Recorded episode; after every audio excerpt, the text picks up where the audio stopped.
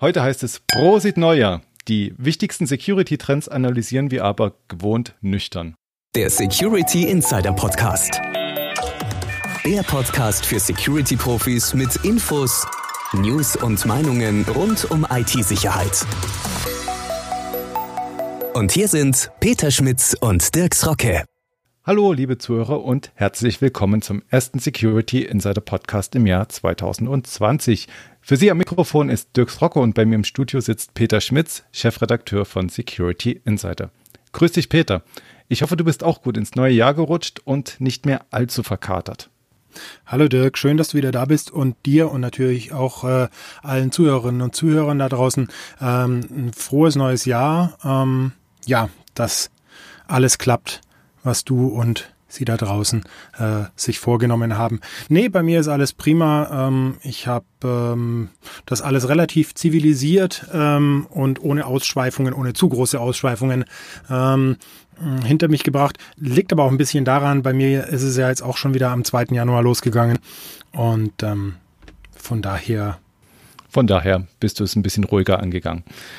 Ah ja, es ging mir übrigens ganz ähnlich und ich muss gestehen, mein Grund war jetzt nicht, dass ich dich im Studio treffe, das natürlich auch. Allerdings gibt es bei uns im Ort am Neujahrstag noch ein ganz besonderes Ereignis, was ich mir nicht entgehen lassen will.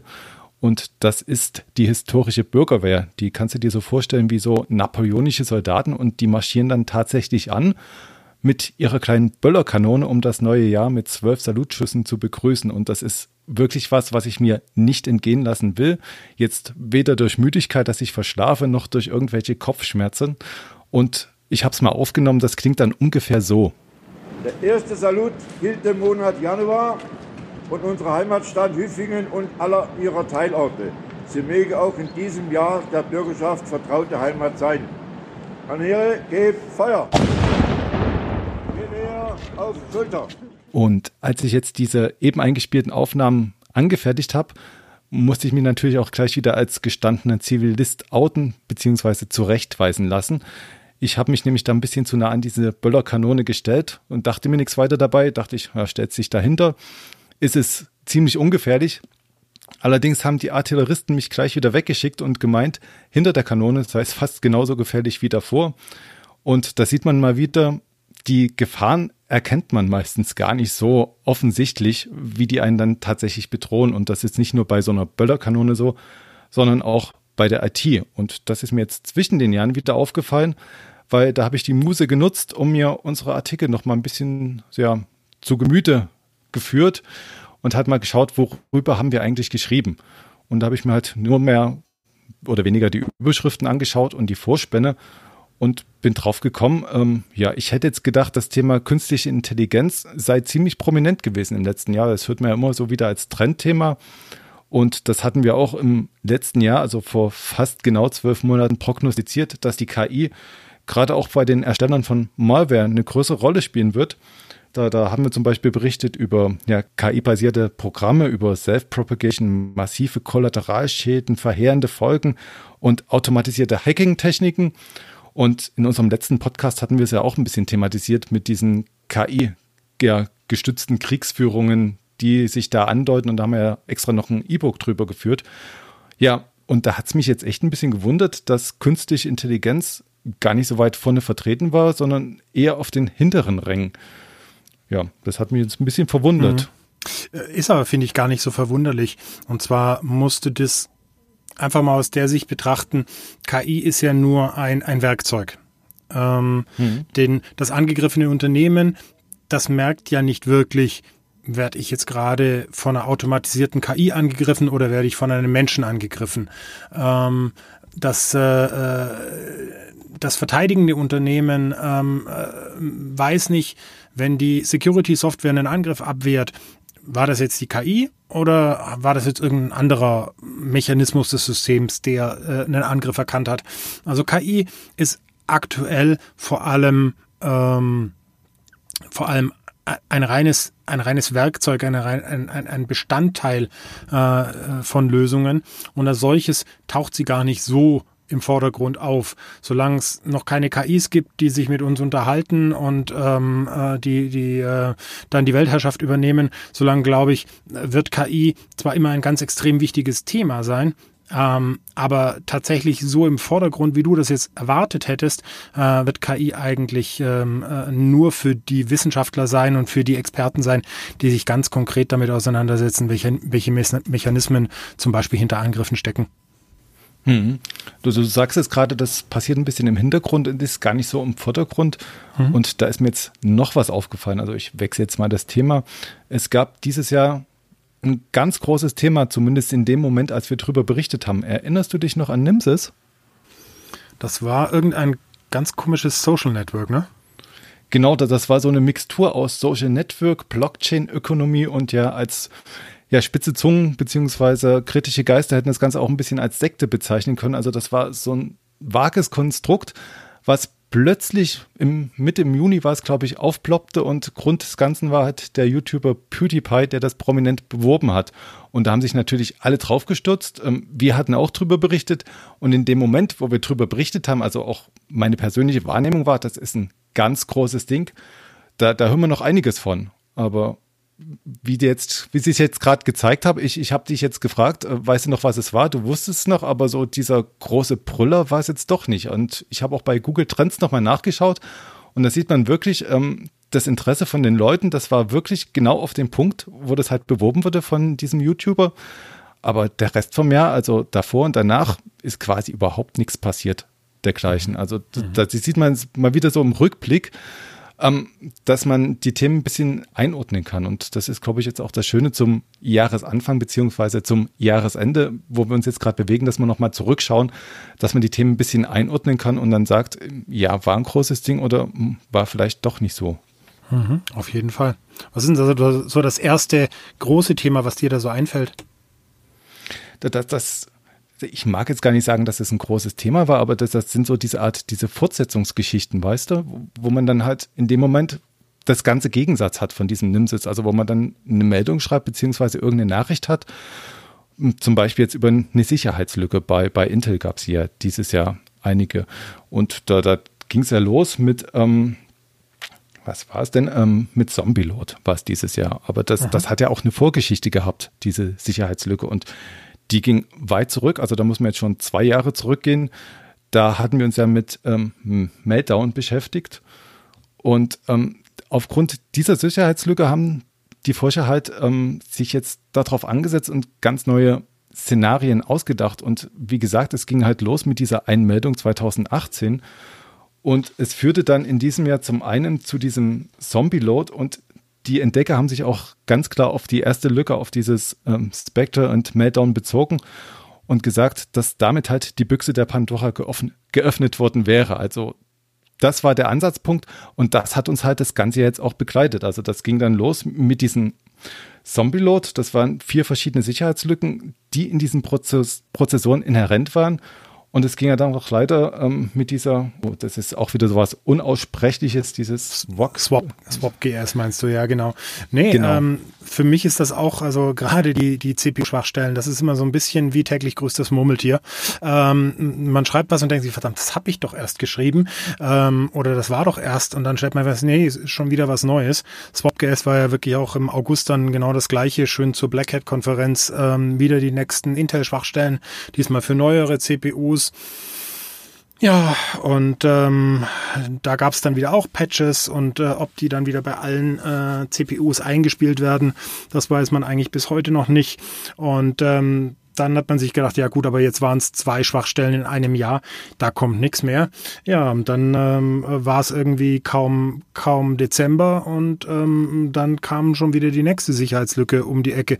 Hatte zwar diesmal nicht wirklich was mit dem ganzen Spectre Meltdown ähm, Komplex zu tun, aber äh, wie hieß das nochmal? Volt Porn? Ja, es gab ein Vault Porn und es gab einen Plunder Vault, wo man dann auch mit irgendwelchen, ja, was war denn das mit den, ähm, ähm, mit der Art und Weise, wie man quasi die Systeme übertaktet, dann spielen konnte und die dann dahingehend angreifen konnte. Und genau, ja, das diese Speicher, äh, die, die, die ähm, ähm, Core-Spannung, Core Voltage ähm, ändern mhm. und sowas, ne? Genau, ja.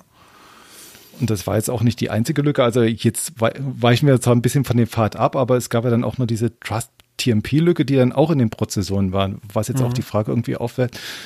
Ähm, schauen jetzt die Forscher bzw. die Malware-Produzenten gezielter auf die CPUs oder ist Ihnen das vorher bloß noch nicht so aufgefallen? Ja, ich glaube, also ich glaube, das Thema Hardware-Sicherheitslücken, das ist etwas, ähm, das haben wir uns eingehandelt und damit werden wir auch auf Dauer leben müssen. Ähm, ja, ich glaube, dass die Forscher inzwischen ein bisschen genauer hinschauen, einfach weil äh, ein bisschen besser verstanden wird inzwischen, wie die ähm, wie solche Sicherheitslücken funktionieren können. Aber Fakt ist auch einfach, die Hardware wird immer komplexer. Man erwartet immer mehr Funktionen, auch immer mehr Leistung. Ähm, die, die, äh, die Sicherheitslücken, zum Beispiel Spectre Meltdown, da geht's ja bei allem eigentlich im Prinzip um Vorhersagen, um Sprungvorhersagen in der CPU. Alles Sachen, die darauf abzielen, dass die CPU leistungsfähiger wird. Das heißt, mhm. ähm, viele Sachen werden entwickelt, dass, dass sich damit die, die Endanwender einfach bessere Leistung äh, äh, erhalten, was aber unter Umständen man sich damit an Problemen einkauft das kann man oft bei der Entwicklung noch gar nicht abschätzen. Und das pro große Problem einfach bei Hardware-Sicherheitslücken ist, dass es so unglaublich schwierig ist, die zu patchen. Nicht, dass ja. es nicht möglich wäre. Gerade bei den äh, Microsoft, also bei den ähm, äh, Intel-CPUs ähm, kann man zum Beispiel äh, gerade durch Microsoft-System-Updates eben auch einen, äh, einen, äh, einen Kernel äh, also ein Core-Update, äh, äh, Microcode-Update mit überspielen und man könnte theoretisch dann auch die CPUs patchen. Nur das macht halt nicht jeder. Und es macht vor allem auch nicht jeder Hersteller, ähm, dass er solche Updates liefert. Und äh, von daher ist das, wie gesagt, etwas, womit wir wirklich auch die nächsten Jahre leben müssen, dass äh, es immer wieder solche Hardware-Schwachstellen geben wird. Mhm. Ich denke, dass das Problematische daran ist auch, dass so eine CPU, die ist halt drin fest im Gehäuse verbaut, die sieht man als normaler Anwender gar nicht. Man weiß im Zweifel gar nicht, welche CPU man hat. Also man weiß schon ungefähr, wie schnell die ist, aber welche Revision das ist, äh, wann die gepatcht wird oder so, damit setzt man sich ja normalerweise gar nicht auseinander. Genau, zum einen das und zum zweiten, äh, es muss ja gar nicht mal zwingend nur die CPU sein. Also gerade bei der bei dem äh, TPM-Thema äh, ist es ja ein ganz anderer Bestandteil ähm, des Motherboards und ähm, äh, ich bin mir relativ sicher, dass viele andere Chips genauso Schwachstellen haben auf einem auf einem normalen Computer-Motherboard, äh, nur dass die Forscher noch gar nicht den Weg gegangen sind, dass sie sagen, jetzt schauen wir uns mal die Signalprozessoren an oder ähnliches, äh, vielleicht, äh, dass man dort Schwachstellen findet. Also ich glaube, dass da noch viel kommen könnte. Äh, da darf man tatsächlich hm, vorsichtig gespannt sein, möchte ich fast sagen. Aber so, so richtig vorstellen mag ich es mir gar nicht, was da alles passieren kann. Also wenn du jetzt ja. sagst, äh, schon bei diesen Signalprozessoren, da, da, da hört es ja nicht auf, ne? Und nee, eben. Aber wir haben den gleichen das, Spaß ja auch in der Software. Ja, du sagst es, du hast auch schon gerade Microsoft ähm, erwähnt, die sich da redlich bemühen, regelmäßig Patches, Patches rauszuschießen. Und da gab es dieses Jahr auch so eine Art Fortsetzungsgeschichte. Das hat sich ja im April vielleicht ein bisschen schon angedeutet, beziehungsweise da gab es eine kleinere Lücke, beziehungsweise was war das? Ähm, Authentifizierungsprobleme haben sie es genannt bei dem Remote Desktop Protocol. Und da hat man es halt auch noch ignoriert. Ja, es gibt ein Patch, die Sache ist gegessen. Ähm, richtig aufgekocht ist das RDP-Thema dann allerdings erst im nächsten Monat, als es dann ähm, ja ähm, eine größere Sicherheitslücke gab in dem Zusammenhang, ähm, wo dann sogar das BSI vorgewarnt hat von einer Neuauflage des WannaCry-Wurms. Erinnerst du dich? Ja, ja, ja, klar. Also das, äh, das RDP ist ja wirklich da auch eine endlose Geschichte ähm, und, und auch wirklich eine, eine Sache, wo du da es ist ja gar nicht so, dass es keine Patches dafür gäbe, sondern es ist einfach tatsächlich so, dass immer noch ähm, viel zu wenige dieser Patches einge eingespielt werden und äh, die Firmen immer noch auf ähm, eben auf die unsichere Variante von RDP setzen. Mhm. Aber wobei du sagst, es gibt Patches, äh, wobei sich Microsoft da zwar Mühe gegeben hat, sogar die alten Versionen zu patchen, allerdings gab es dann im Folgemonat schon wieder die nächsten Lücken mit dem Protokoll. Also so ganz im Griff scheinen sie es dann doch selbst nicht zu haben. Definitiv. Also äh, wie gesagt, da, da, hast du das gleiche Problem wie bei der Hardware. Software ist einfach ein unglaublich komplexes Thema. Und ähm, dass äh, das RDP so praktisch dieses Protokoll ist, das muss man ja immer wieder sagen. Es ist einfach ähm, eine hervorragende Methode, um Systeme remote zu verwalten. Nur, dass dieses Protokoll vor, ähm, vor Fehlern und vor Schwachstellen und Sicherheitslücken strotzt, das ist eigentlich auch schon seit vielen Jahren bekannt. Ähm, weshalb man einfach ganz klipp und klar sagen muss, ähm, unverschlüsseltes RDP, ohne dass man eben auf einen, auf einen VPN-Tunnel setzt, äh, darf man einfach nicht machen. Man darf einfach keinen offenen RDP-Port äh, nach äh, zum ins Internet stellen. Wenn ich das alles nur auf auf äh, internes Management, also in, in, innerhalb meinem Netzwerk ähm, beschränke, dann ist das eine Sache. Dann kann ich mit mit solchen äh, Sicherheitslücken unter Umständen leben. Aber in dem Moment, wo ich ähm, äh, einen Remote-Zugriff von außerhalb meinem Netzwerk äh, ermöglichen muss, muss ich das einfach über einen VPN-Tunnel absichern. Alles andere das ist schon nicht mehr grob fahrlässig, das ist schon, das ist fast wissentlich, ähm, entsprechende äh, äh, Hacker einzuladen.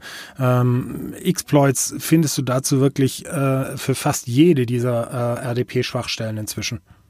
Hm, also du sagst es, ich habe auch nochmal nachgeschaut bei der äh, Vorrecherche zu unserem Gespräch heute. Für diesen speziellen Bluekeep-Exploit, ähm, nee, für diese Bluekeep-Lücke gab es jetzt mhm. mittlerweile tatsächlich einen Exploit, ähm, der dann Anfang November durch die Medien geisterte. Also das ist kein rein akademisches Problem, das ist, wie du schon sagtest, wirklich grob fahrlässig, das ja, unverschlüsselt zu betreiben, beziehungsweise nicht zu patchen weil es wird tatsächlich ausgenutzt und es sind ja auch ähm, ja, wertvolle Systeme, die sich da halt angreifen lassen. Also man kommt dann in die Unternehmensnetze rein und da, dann ist man da, ne? Genau. Und ähm, das ist halt wirklich auch ein Paradebeispiel dafür, ähm, äh, wie, wie wir es vorhin hatten, äh, Thema KI. Ähm, Angriffe über solche Protokolle lassen sich halt hervorragend automatisieren. Da brauchst du noch nicht mal wirklich KI dazu. Das ist einfach, das sind, das sind äh, fast schon dumme Skripte, äh, die man da äh, dafür einsetzen muss, ähm, um einfach viele hundert oder tausend IP-Adressen äh, pro Stunde automatisiert anzugreifen. Hm. Und gegen diese dummen Skripte helfen halbwegs schlaue Administratoren weiter, denke ich mal. Ne? Auf jeden Fall, ja. Und, und was machen schlaue Administratoren? Die betreiben Windows 7 natürlich dieses Jahr nicht mehr unbedingt weiter, oder?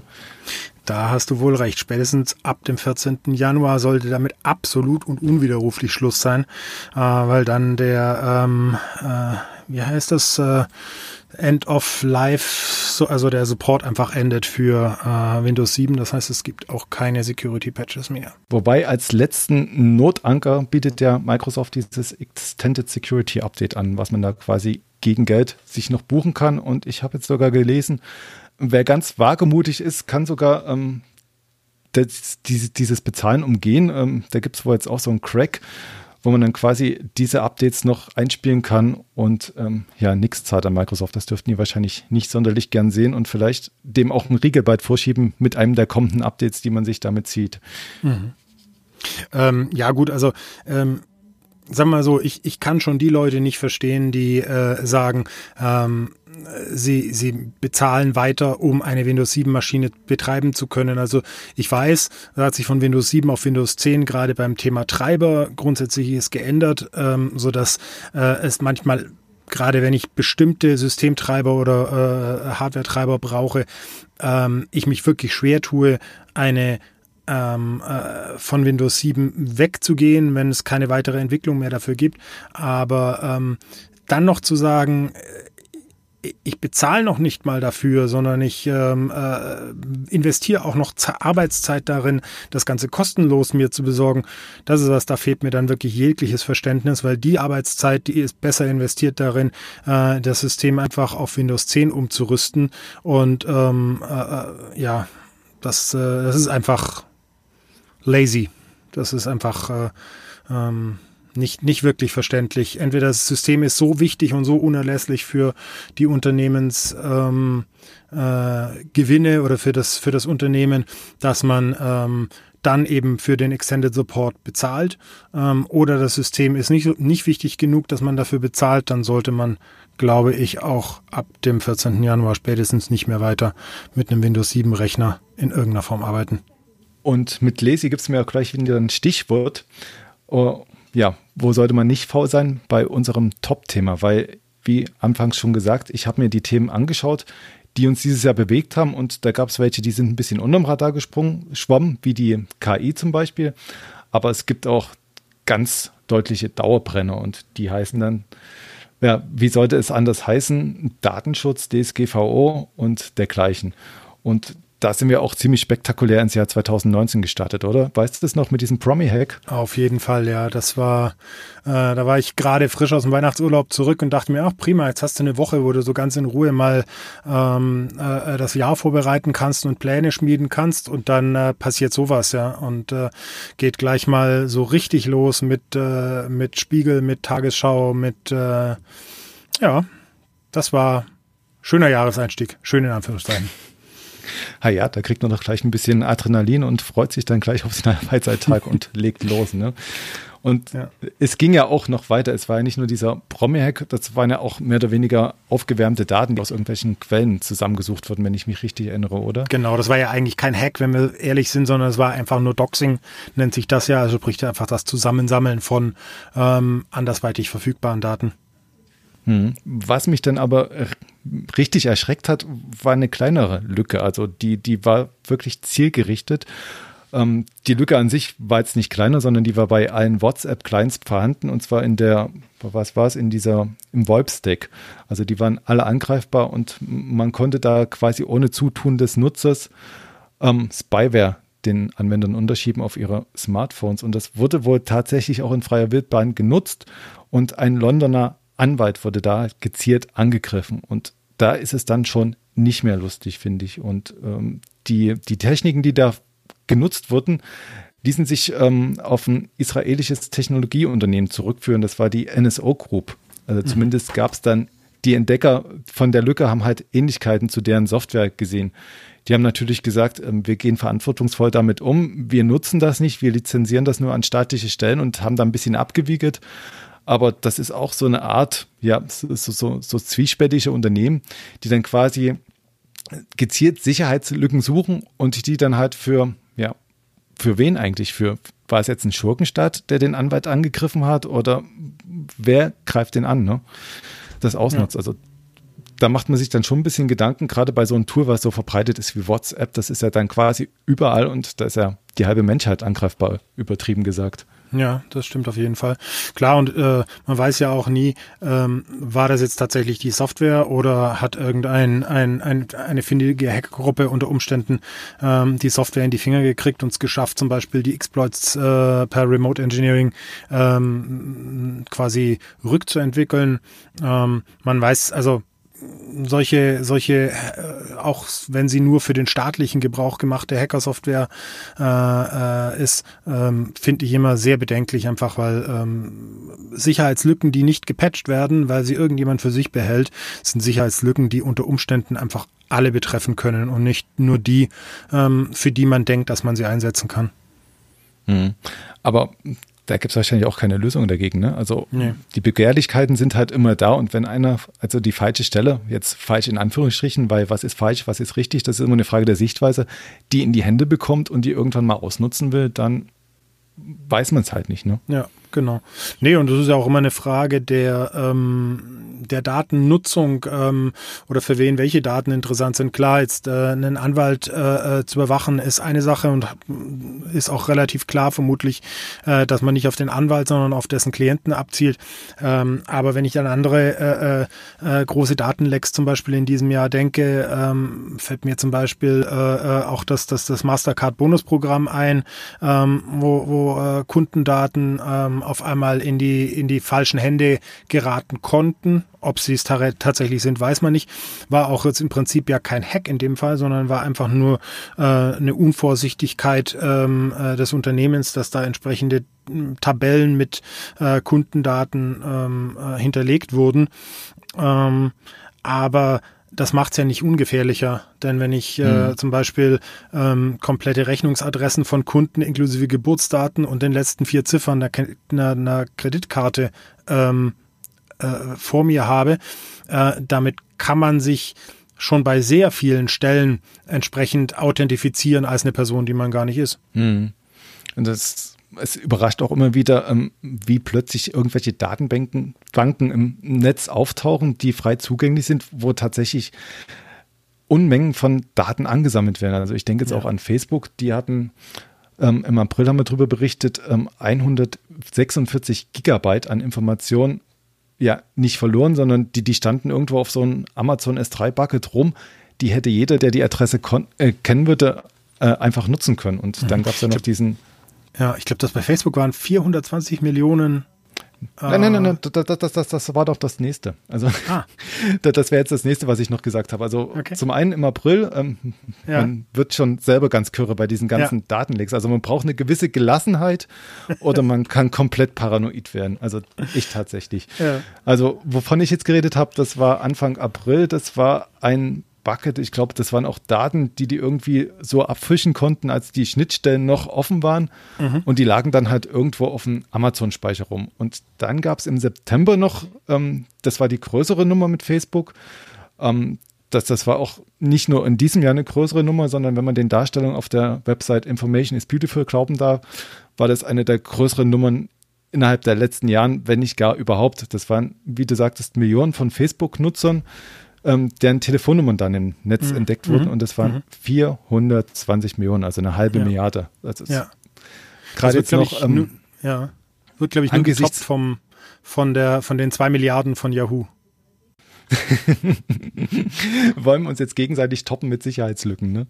Also nee, ich bin, ich bleib drunter mit meiner nächsten. Erinnerst du dich noch an die zwei Millionen IoT-Geräte, ähm, die äh, äh, da in einem äh, quasi über äh, Sicherheitslücken angreifbar waren mit, äh, mit äh, den entsprechenden User-Daten? Ich glaube, das habe ich verdrängt. Und zwar, äh, ich suche jetzt gerade die Zahl von meiner IoT-Meldung vom äh, Juli, weil es ist, wo habe ich es denn hier überhaupt? Äh, eine ungesicherte Datenbank mal wieder war es auf jeden Fall. Und da waren, ah, zwei Milliarden Logs drin.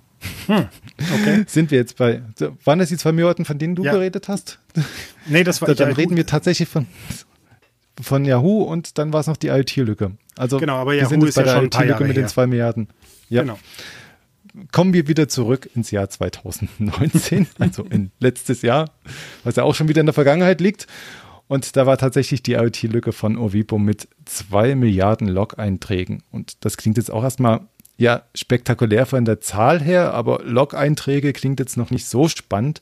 Allerdings äh, hatten die dann Rückschlüsse erlaubt auf die Passwörter von den ganzen Geräten beziehungsweise deren äh, Lokal Lokalisierung. Also man konnte herausfinden, wo ist eine ähm, IoT-Kamera, beziehungsweise wo gibt es ein Schloss und dann halt die Daten zusammenfügen, eins und eins zusammenzählen, rausfinden, wann die Leute halt unterwegs sind, nicht zu Hause. Und dann hätte man mit den Smart-Schlössern die Türen aufmachen können und den, die Wohnungen ausrauben, mehr oder weniger. Also das ist bedenklich. Das auf jeden Fall, ja. Ah, und da, da fällt mir jetzt gerade noch ein, weil, weil ich jetzt gerade noch so geschockt war. Ähm, eine Information gab es natürlich nicht für die Leute. Äh, und zwar, das war die Support-Information. Wir hatten ja damals ähm, bei Ovipo auch nachfragen wollen, ähm, wie es denn aussieht. Und bei unseren Recherchen die Support-Nummer von denen angerufen. Das war so eine Skype-Nummer, hat man Kontakt aufgenommen und das war am 2. Juli. Ich habe es mir extra aufgeschrieben. Und die hatten tatsächlich geantwortet. Das wollte ich noch nachreichen. Weißt du mhm. wann? Wann denn? Am 25. November haben ah, sie mir gesagt, also das quasi was schiefgegangen ist und mhm. dass ich mich jetzt noch melden könnte, wenn ich Interesse hätte, hatte ich dann in dem Moment allerdings nicht mehr. Mhm. Kaum ein halbes Jahr später schon haben sie geantwortet.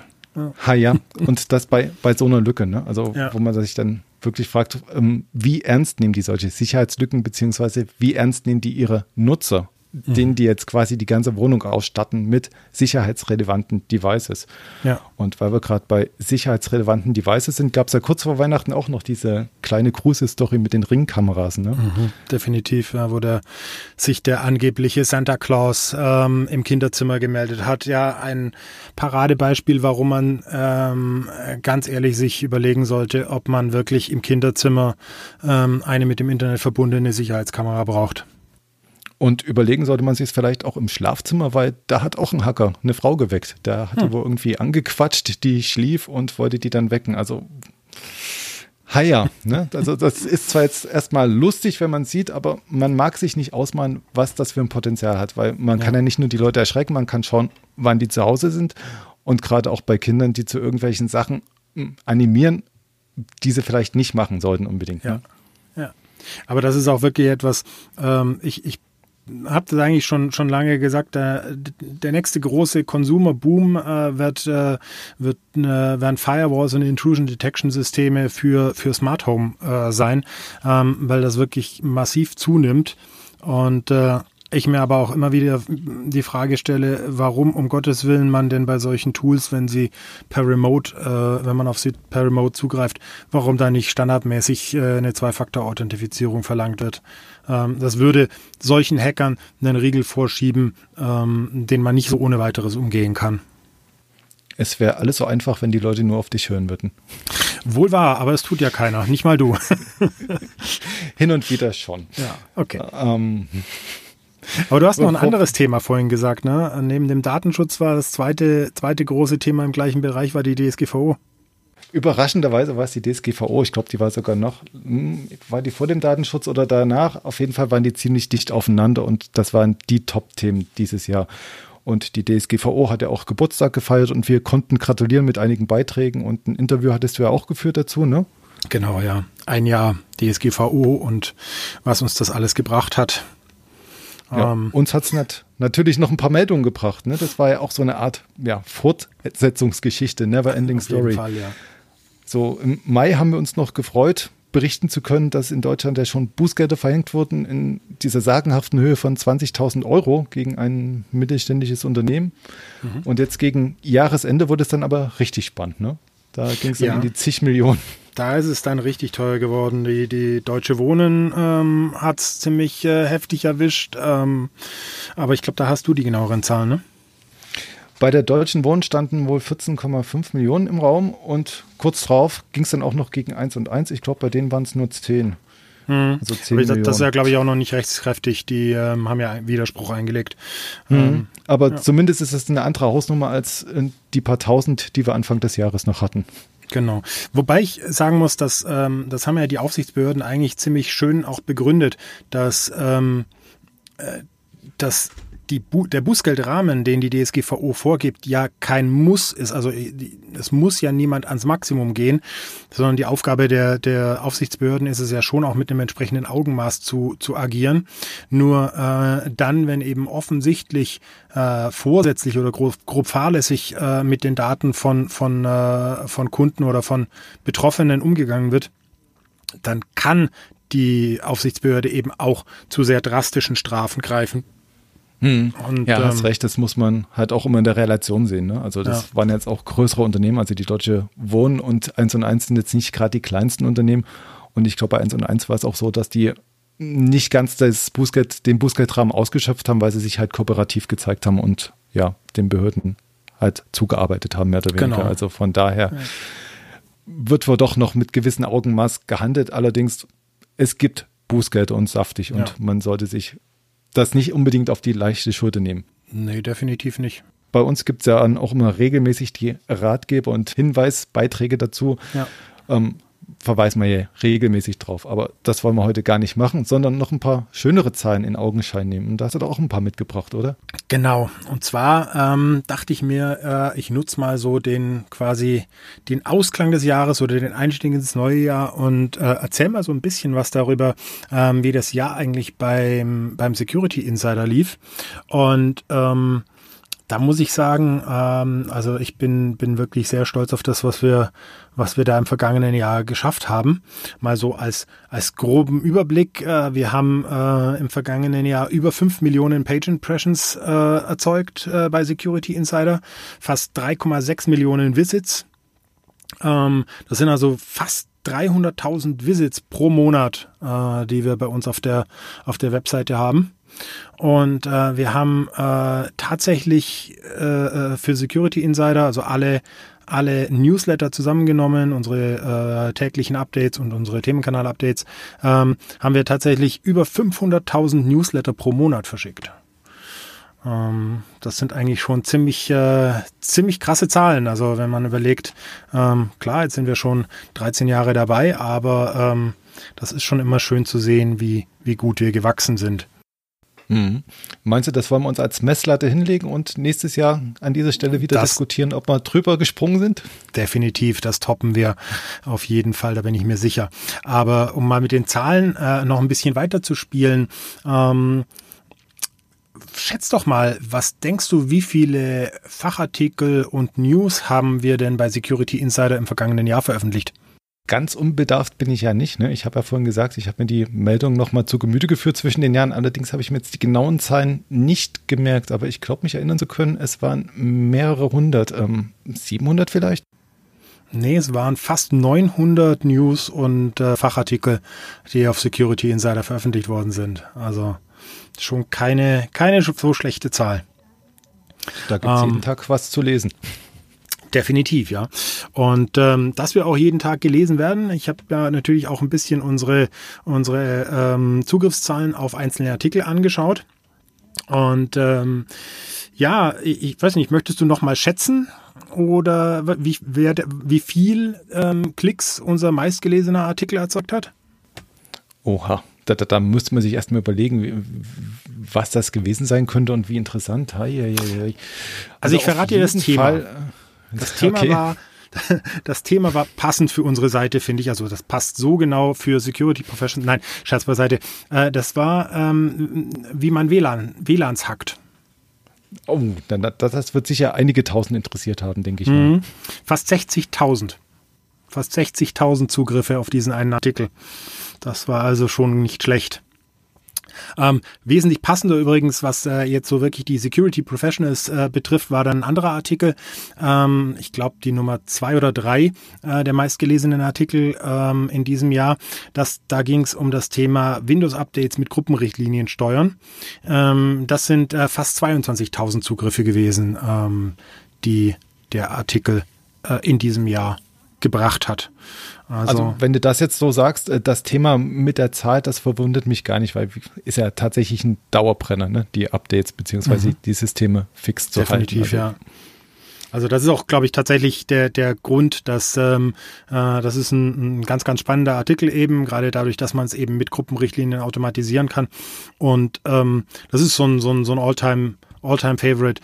Ähm, ganz spannend ist übrigens auch ähm, der meistgelesene Artikel, der im Jahr 2019 veröffentlicht wurde, der kam tatsächlich am 2. Januar. Also wenn Sie jetzt den Podcast hören, liebe Zuhörerinnen und Zuhörer, genau vor einem Jahr äh, kam der Artikel raus. Da ging es um Verschlüsselungstools für Cloud äh, für Cloud-Speicher und der ist ähm, äh, über 13.000 Mal gelesen worden. Also nicht schlecht. Mhm. Nee, du, also du da bin mich anerkennt nicken. Das ist, das freut mich. Ich bin auch und du siehst mich äh, äh, mit stolz geschwellter Brust, weil ähm, nee, bin ich auch wirklich sehr froh drüber und ich freue mich, dass unsere Leserinnen und Leser ähm, unsere Inhalte so so gerne und so viel lesen. Ha ja, und damit das so bleibt, legen wir uns natürlich auch ins Zeug und experimentieren ein bisschen. Also wir schreiben ja nicht nur, sondern haben ja auch ein bisschen ähm, Filme gemacht und ein bisschen Podcasts, wie man jetzt gerade hört. Und so experimentell soll es natürlich auch weitergehen. Wir wollen halt weiter probieren, was halt gut ankommt bei Ihnen als Zuhörern und was Ihnen auch einen gewissen Mehrwert liefert. Hast du dann schon irgendwas zu erzählen, was wir dieses Jahr machen? Hat es ja letztens schon ein bisschen angedeutet. Magst du noch genau, ins nee, Detail gehen?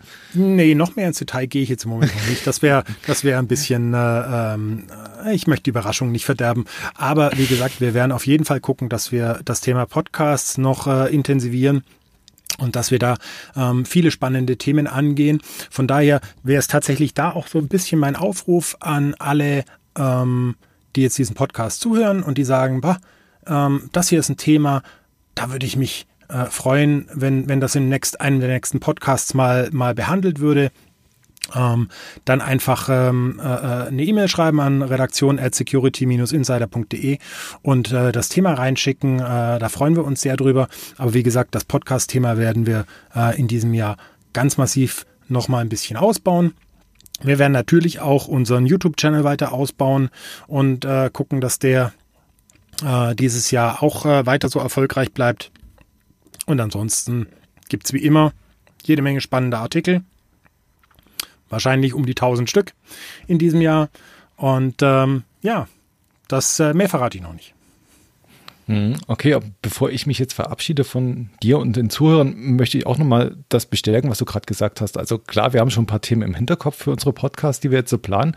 Aber es würde mich natürlich auch brennend interessieren, was Sie als Zuhörer bewegt, weil wir sitzen hier in unserer Redaktion, haben natürlich einen ziemlichen Input auch von Herstellern und Interessenverbänden, aber so zur Basis der Kontakt, da würde mich echt interessieren, was da jetzt noch kommt. Also fühlen Sie sich tatsächlich ermutigt? Wie war die Adresse nochmal, an die man sich wenden kann? Gibt es ja auch irgendwo online nochmal nachzulesen? Ja, bei uns auf der Webseite äh, gibt's, äh, findet man das auch, aber das ist redaktion at security-insider.de. Äh, da erreicht man uns dann direkt. Also scheuen Sie sich nicht davor, uns zu mailen und wir freuen uns auf Ihre Rückmeldung. Genau. Und äh, ja, von meiner Seite aus äh, jetzt auch wieder ein vielen Dank, äh, dass Sie beim ersten Security Insider Podcast des Jahres 2020 dabei waren. Und äh, dir, äh, Dirk, vielen Dank fürs äh, Moderieren. Und äh, ja, tschüss, bis zum nächsten Mal. Ja, danke für den netten Plausch und für Ihre Aufmerksamkeit. Bis zum nächsten Mal. Das war der Security Insider Podcast. Der Podcast für Security-Profis mit Infos, News und Meinungen rund um IT-Sicherheit.